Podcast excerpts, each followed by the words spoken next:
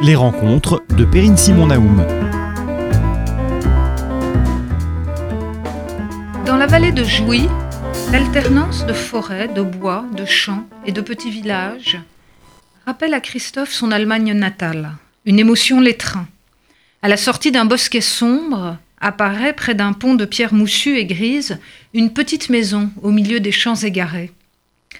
Cette maison, son emplacement leur raconte une histoire de succès et de travail loin des distractions de Paris. Le village de Jouy, avec ses quelques habitats groupés autour de l'église et du château, domine toute la vallée. Abraham parle bas, sensible à la magie du lieu. Je crois que ce village appartient au marquis de Beuvron de la famille d'Harcourt. Les terres doivent pouvoir se louer ou s'acheter pour peu de choses. Il faudra ensuite négocier avec l'Église et le Seigneur, mais je m'en occupe. Sébastien Pal, bonjour. Bonjour. Une fois n'est pas coutume, je reçois aujourd'hui un écrivain, Sébastien Pal, qui publie aux éditions Héloïse d'Ormesson un premier roman, L'étoffe du destin. Une fois n'est pas coutume, puisque Sébastien Pal, vous êtes écrivain, mais vous n'avez pas toujours euh, écrit. Vous avez accompli la plus grande partie de votre carrière professionnelle dans le secteur de la finance, mais on va le voir finalement en passant des pourcentages aux mots, vous n'avez pas pour autant totalement abandonné votre ancienne vocation. Car les deux protagonistes de ce roman, Christophe Oberkampf et Alina Diop, sont en fait chacun à leur façon des capitaines d'industrie, des aventuriers de l'économie. Christophe Oberkampf à la fin du XVIIIe siècle, qui inventa, on va le voir, la toile de Jouy, et Alina, jeune fille sénégalaise, qui échappe, à tous les sens du terme, au sort réservé aux femmes dans les pays de l'islam africain et qui conquiert son émancipation en réunissant des talents d'informaticienne et d'analyste financière. Alors, euh, Sébastien Paul, je voudrais vous poser une première question. Finalement, qu'est-ce qui vous a donné l'idée de croiser ces deux histoires, puisque l'originalité de ce très beau roman, c'est en fait d'alterner le destin de ces deux personnages. Et il s'agit vraiment d'un croisement parce que euh, la langue que vous utilisez, qui est une langue euh, extrêmement moderne, et de ce point de vue-là, euh, le roman est très agréable à lire et c'est vraiment une réussite. c'est vraiment cette unité de langue, je trouve, qui restitue les parcours des deux personnages. Alors pourquoi, pourquoi ces deux, deux personnages? Le, premier euh, dans l'ordre, euh, c'est Christophe. Euh, Christophe Oberkampf, c'est-à-dire la, la, station de métro, le, quartier branché de Paris, la rue de Paris. c'est cet homme qui a laissé sa mémoire aujourd'hui dans, dans, dans, dans, Paris. cet homme, c'est un, c'est un ancêtre. c'est un ancêtre mythique euh, familial qui a marqué euh, de son caractère, de son emprise, euh, toute une, famille au travers de cinq ou six générations, puisqu'il vit au XVIIIe siècle. Et encore maintenant, il, est, il est, important, il, a des, mâchoires notamment très importantes, et curieusement. Et voilà, on se reconnaît, pour savoir si on descend de lui ou pas, grâce aux mâchoires. Donc euh, finalement, ce, premier personnage était un entrepreneur, c'est vrai, mais c'est surtout un immigré. Et c'est ce que j'ai redécouvert, et c'est ça dont j'ai voulu parler, c'est que ce n'est pas juste un, entrepreneur qui plairait au MEDEF euh, et qui serait un entrepreneur exemplaire, un innovateur, un entrepreneur paternaliste. Non, c'est d'abord un petit immigré d'un État pauvre allemand et ce, petit immigré, euh, il va décider de vivre son rêve, d'aller à Paris euh, et de faire euh, incroyable, une fortune incroyable. Et c'est un personnage vrai avec un cadre historique tout à fait véridique. Alors Alina, Alina, elle vient parce que je ne voulais pas laisser Christophe euh, dans son bain historique. Je voulais le sortir de son bain, euh, en quelque sorte. Et, Alina, elle est, euh, elle est là pour dire qui serait Christophe aujourd'hui? Est-ce que Christophe est possible aujourd'hui? Et pas juste ah le passé c'est plus merveilleux que, que, maintenant. C'est un discours qu'on entend en plus très souvent en ce moment. Euh, non, euh, c'est pas euh, juste le passé, c'est aussi le, le, présent et l'avenir. Et Alina, elle représente ça, la force des femmes. Est-ce que vous pouvez juste nous la décrire en quelques mots sans révéler l'histoire évidemment euh, pour les auditeurs? Alina, c'est une c'est une une jeune euh, sénégalaise euh, qui euh, va vivre un drame familial, perdre ses parents, être menacée d'excision également. Donc un, elle vit un, un drame très, très puissant, très fort, et euh, elle va être obligée finalement euh, euh, de changer de nature, puisque elle, va être obligée, pour pouvoir continuer à vivre, de se transformer en quelque sorte en, garçon. Non pas qu'elle soit transformisme, mais elle prend l'identité de, son frère. Et, et puis, de fil en aiguille, elle va arriver à Paris et euh, comme euh, Christophe, et elle va d'ailleurs habiter euh, rue, rue Oberkamp. Et donc c'est ce, ce miroir, c'est un jeu de miroir. Le roman est construit avec un chapitre Christophe, un chapitre Alina, et en permanence, Christophe me pousse dans mes retranchements pour que Alina soit audacieuse. Je, je suis obligé de faire, j'étais obligé au moment de la, de la rédaction de faire d'Alina un personnage très fort parce que Christophe l'était. Et, donc, euh, il a fallu répondre à cette exigence. Alors c'est étonnant parce que donc on comprend euh, l'attachement qui vous lie à Christophe, Oberkampf, le protestantisme, la généalogie familiale. Euh, les chapitres sur euh, Alina sont extraordinairement bien réussis. Évidemment, ma question c'est de savoir comment est-ce qu'on se met dans la peau d'une femme, d'une jeune fille sénégalaise qui a dû donc fuir son pays et arrive, qui arrive en France. Comment est-ce qu'on peut, euh, non seulement, je dirais, rentrer dans la peau d'un personnage, mais aussi lui dessiner un destin finalement? Alors, il y a plusieurs niveaux de réponse. Euh, le, premier, ça a été d'abord le choix du personnage. Christophe euh, était d'origine, en du Saint-Empire germanique, parce que l'Allemagne n'existait pas à l'époque. Euh, Alina, euh, je la voulais euh, en dehors de l'Europe, parce que ça correspondait à la vérité de l'immigration du passé. C'est plutôt en dehors de l'Europe que ça se passe. Donc Alina, elle est sénégalaise parce que je connaissais un petit peu le Sénégal. Je l'ai, je l'ai habité un peu au départ, en tout cas, en interviewant une amie sénégalaise qui, qui m'a raconté euh, sa vie, que je remercie encore aujourd'hui, ses petits déjeuners, euh, ses relations avec ses frères. Euh, elle a, elle a, elle m'a permis de, de, démarrer avec justesse le personnage, mais ça n'est que le démarrage évidemment. Et ensuite, c'est Christophe qui m'a aidé à construire le personnage. Comme c'est un, elle vient en, en miroir au départ. Euh, à chaque fois que, comme j'écris d'abord le chapitre de Christophe, ensuite il faut qu'Alina euh, soit à la hauteur et, ça va se définir. Christophe c'était l'industrie, Alina c'est la finance. Euh, le Christophe va révolutionner la vie des femmes avec ce. ce, Alors on peut peut-être dire quelques mots de la toile de Jouy parce que nos auditeurs ne savent pas forcément de quoi il s'agit. Alors oui, puis on ils en ont vu, mais ils ne savent pas forcément. Oui, la, la, la, toile de Jouy, c'est une, une étoffe qu'on imagine euh, classique. C'est la maison bourgeoise avec une toile de jouy, avec des, des bergères euh, sur fond. Est-ce que vous pouvez la décrire Oui, des, des, des, bergères des, sur rose ou bleu sur fond blanc. En général, c'est ce qu'on montre quand on parle de la toile de jouy, des scènes champêtres, et, on les met sur un jeté de, de canapé. c'est par exemple la fête du printemps qui est sur la couverture du livre d'ailleurs, et, et, on, la, on les met sur un, un jeté de canapé dans une maison bourgeoise. Mais c'est pas du tout ça, en fait, la toile de Jouy au XVIIIe siècle. C'est une toile révolutionnaire. Mm. C'est un tissu léger, lavable, euh, dont la couleur ne coule pas quand on le lave. Et donc, ça va transformer la vie des femmes. C'est un, un confort absolument incroyable qu'on apporte euh, soudainement et que Christophe apporte grâce à son innovation euh, et, et en France. Et donc, euh, comment. Et, puis, deuxièmement, deuxièmement, très important, il va insérer, c'est les idées des Lumières qui vont venir dans l'habitacle euh, dans l'habitat des gens. Par exemple, ça va être des toiles avec le tombeau de Jean-Jacques Rousseau ou euh, des toiles avec la déclaration des droits de, de l'indépendance américaine.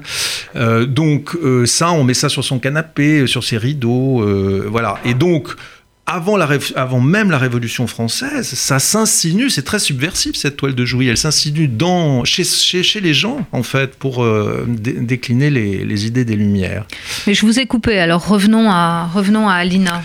Alors Alina, euh, comment est-ce qu'on habite un personnage de femme euh, comme ça? Donc bien sûr, c'est à la fois grâce à cette, cet apprentissage de, de, cette jeune sénégalaise et dont, j'ai parlé, mais c'est aussi euh, en, équilibrant bien euh, l'homme et la femme finalement. Et je crois que je crois que c'est important. Et, il faut revenir peut-être sur des choses un peu personnelles. Euh, mes deux parents étaient journalistes à Elle et ils se sont rencontrés là. Et je suis quasiment né dans ce journal féminin. Et euh, à l'époque, euh, la, revendication des femmes, c'était de mettre des bottes et un pantalon. Euh, et, j'ai vécu ce, combat au travers de, mes parents. et mon père était tout à fait solidaire, d'ailleurs, des, combats de, de, ma mère. Et c'était ça la réglementation. C'était écrit. On ne pouvait pas porter de pantalon. Donc, d'une certaine manière, Christophe Oberkampf, il y a un écho dans, ce, dans ces tissus de libération de la femme. Et Alina, j'ai eu aucun mal, en fait, à la faire prendre la défense de, des femmes et à porter au XXIe siècle ces valeurs de démocratie. Parce que euh, finalement, si on revient à des choses de base, euh, la liberté de la femme, c'est le baromètre de la liberté de l'homme. Euh, c'est comme ça que je le, je le vois et c'est comme ça que je l'ai porté grâce à ce personnage. Alors, une autre idée que, vous portez, puisque euh, j'ai dit que tous deux euh, réussissent finalement leur projet d'émancipation à travers une aventure économique, est-ce que l'économie finalement, c'est euh, selon vous la dernière grande aventure aujourd'hui qui nous reste? Ce qu'il y a de, de, très passionnant dans le roman, c'est que non seulement donc vous décrivez ces différentes étapes euh, je dirais, de leur réussite professionnelle, mais que je pense, alors ça c'est peut-être euh, votre expérience d'ancien euh, financier, que vous vous mettez chaque fois dans la peau du personnage, c'est-à-dire que vous pesez le pour et le contre, vous montrez au lecteur finalement comment se prend la, la décision qui va projeter celui-ci dans une nouvelle étape de son destin. Donc les choses n'arrivent pas de l'extérieur. Je veux dire, d'une certaine façon, elles sont pleinement assumées par le personnage. Est-ce qu'elles sont aussi pleinement assumées par l'auteur? Bah, y a un dialogue permanent, euh, c'est un peu bizarre de dire ça, mais entre les personnages euh, et l'auteur. Ce qui est sûr, c'est que je fais très attention à la justesse. Il faut que tout soit juste. Et pour que ce soit juste, il faut le vivre de l'intérieur. Et il faut donc se fonder sur ses expériences. Donc à chaque fois que je euh, je parle d'une histoire euh, qu'a vécu le personnage, je vais immédiatement essayer d'aller chercher dans mes propres expériences, y compris celles euh, entrepreneuriales, qu'est-ce que, comment je pourrais vivre ça compte tenu de ce que, de, ce que je sais, et, pour que ça reste très intériorisé et le plus juste possible. Alors euh, oui, euh, et, et d'ailleurs c'est pas juste euh, les, histoires d'entreprise. Je vais donner ma veste vert en velours vert bouteille à un des, héros qui est roux parce que ça lui va bien, c'est ma veste qu'il va porter et ça va m'aider à l'habiter le, temps euh, que j'en parle. Euh, ça va être les boucles d'oreilles de ma femme chez, chez Alina euh, sur une scène simplement. Et c'est aussi pour l'entreprise et bien sûr ce que j'ai pu voir moi pendant 25 ans dans le monde de, l'entreprise qui est très dur et les négociations sont, sont évidemment toujours très compliquées. Et comment dire, le succès, c'est de se mettre à la place bien sûr de de, l'adversaire et, être en empathie un temps avec lui. Euh, et donc ça, mes personnages, c'est oui, c'est ce qu'ils font. Ils sont en empathie euh, avec leurs adversaires très souvent. Et on voit que ça leur permet d'ailleurs euh, d'ajuster chaque fois leur, leur stratégie et, de développer plus loin leur projet. Alors une autre, un autre des traits, je trouve, de ce, de ce roman, vous l'avez dit, il y a toute une partie historique du roman et elle compte énormément euh, on apprend beaucoup de choses d'ailleurs euh, sur ce monde de la fin du, XVIIIe siècle. Euh, donc c'est la part de l'histoire, c'est la part de la généalogie. et vous parlez de justesse, vous racontez par exemple dans de très très belles scènes ce Paris de la Bièvre. Euh, où nous sommes situés, et on ne peut pas ne pas y penser euh, deux jours après l'incendie évidemment de, Notre-Dame de Paris. Vous racontez aussi le village de Jouy, vous racontez les, paysages des Yvelines, et vous racontez finalement comment, euh, chez, dans l'aventure de, Christophe, l'entreprise croît de manière parallèle avec la famille. la question que je me pose, c'est compte tenu de cette importance que vous donnez à l'environnement, qui constitue d'ailleurs aujourd'hui euh, un, de vos, un de vos engagements, euh, dans ce récit très, très coloré, dans ce récit où on sent les odeurs, où on parcourt avec vous les paysages. Et ce qui est assez extraordinaire, c'est que on parcourt avec vous les paysages de l'Afrique et du Sénégal, comme on parcourt, euh, je dirais, les, les, paysages de, de, de ou, de, ou de Versailles. c'est finalement, est-ce que nous sommes le produit de nos histoires familiales? Est-ce que nous sommes les produits de notre environnement? Parce que c'est à la fois ce que vous dites, mais en même temps, vous racontez une histoire de transgression. C'est-à-dire, on y reviendra, une histoire d'exil ou une histoire d'immigration. C'est le point de départ, euh, l'immigration et, comment euh, s'émanciper de sa famille grâce à l'immigration aussi. C'est oui, bien sûr, c'est majeur, c'est un parcours initiatique. Euh, c'est deux parcours initiatiques. Et, l'environnement, euh, je, crois que je suis très content que vous disiez ça parce que euh, j'ai voulu vraiment, c'était très important pour moi de, de, que les cinq sens euh, soient présents dans le livre. Et je n'ai pas réussi tout d'ailleurs parce qu'il y a les couleurs, il y a la, il y a la vue, il y a l'odorat, les produits chimiques par exemple, ça, ça se sent. Hein, mais mais il y en a d'autres que j'aurais pu encore encore plus développer. Mais c'était bien mon ambition c'était vraiment très, c'était très important. Il y a la justesse et il y a les, il y a les euh, cinq, euh, il y a les cinq sens. Euh, ça, c'est vraiment, c'était ce que je voulais obtenir. Alors, je, rappelle donc Sébastien Pal que nous parlons aujourd'hui de, votre roman paru aux éditions Héloïse d'Ormesson, L'étoffe du, du, destin. vous le disiez finalement, l'immigration, c'est aussi une façon d'échapper à sa famille. Alors, effectivement, on voit et c'est l'une des questions que je, voulais vous poser. Est-ce qu'il n'y a pas un moment où euh, on pourrait dire que le personnage, pour se construire, doit tourner le dos au sien, de la même manière finalement qu'un personnage de fiction échapperait à euh, son auteur. Ce qui me frappe aussi euh, euh, à vous entendre, c'est un petit peu ce, sentiment de maîtrise finalement que, que vous assumez sur l'ensemble de votre écriture et sur l'ensemble du récit. Est-ce que ça s'est vraiment passé comme ça?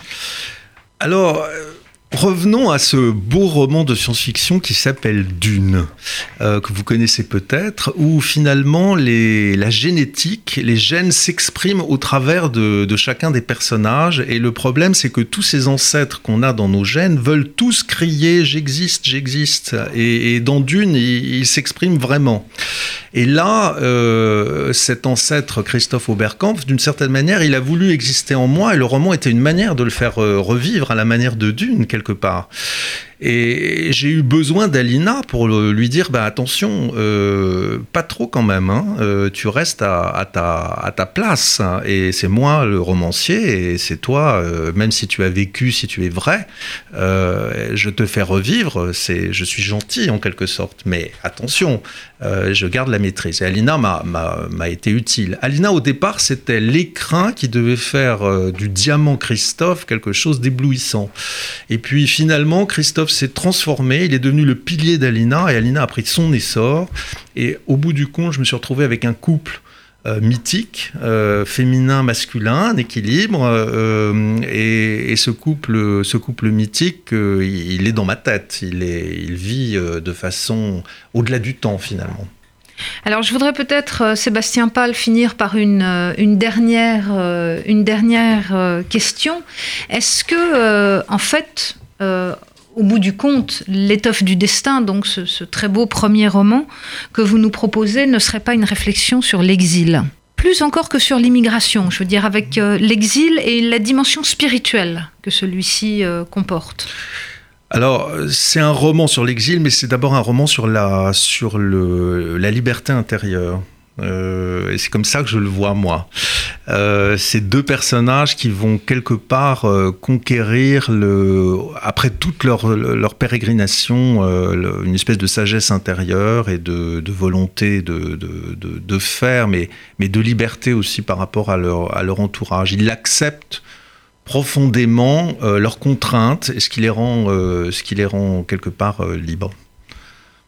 Bien, mais écoutez, je vous remercie. Donc, je rappelle à nos auditeurs euh, le titre de ce roman que je leur conseille évidemment de lire. Et euh, les vacances arrivent, donc euh, c'est un bon moment. L'étoffe du destin de Sébastien Pal, qui vient de paraître aux éditions Héloïse d'Ormesson. Merci beaucoup.